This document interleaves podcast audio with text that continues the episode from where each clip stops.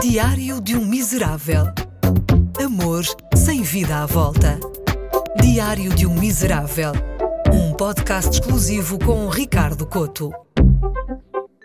Hoje, quando saí de casa para ir comprar pão, tive de baixar do passeio. Não, não tive de dar prioridade a ninguém e não, ao contrário do habitual, o passeio não parecia um campo de minas, cheio de prendas do cão da vizinha. Na verdade, o passeio estava cheio hum, de chineses.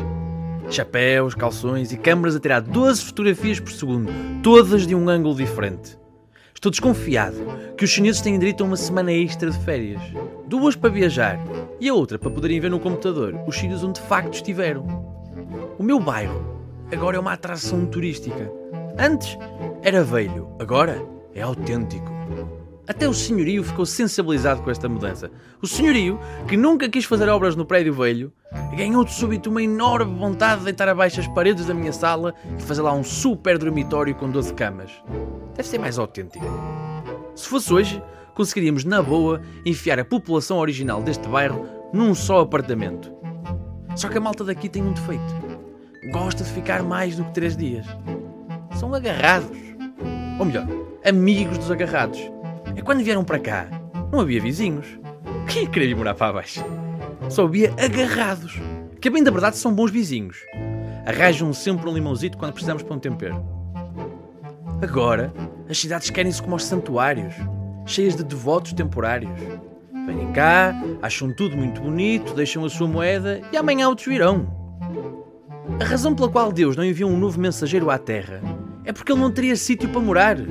Imagina o que seria de Jesus se tivesse nascido nesta altura. Para já não se chamaria Jesus. Está muito fora de moda. Seria Santiago ou Enzo. Se Enzo, filho de Deus, viesse à Terra, era certo que trocava o bafo quente do burro e do boi pelo arfar bêbado de uns ingleses hospedados num hostel qualquer. A seus pés, oferendas de linhaça, chia e batata doce. Provavelmente trazidas por três reis magos que confundiram um avião da Red Bull com uma estrela cadente. Não haveria igrejas em seu nome. Haveria Concept Religion Stores, locais onde poderíamos comer hóstias completamente normais, mas com um preço inflacionado pelo estabelecimento ter uma bicicleta pendurada na parede. Nascesse em 2018 e Maria, a mãe de Enzo, teria feito uma sessão fotográfica com a barriga pintada enquanto José, carpinteiro, enriquecia a fazer caixas para aulas de crossfit. Em 2018, mirra não parece nada má ideia.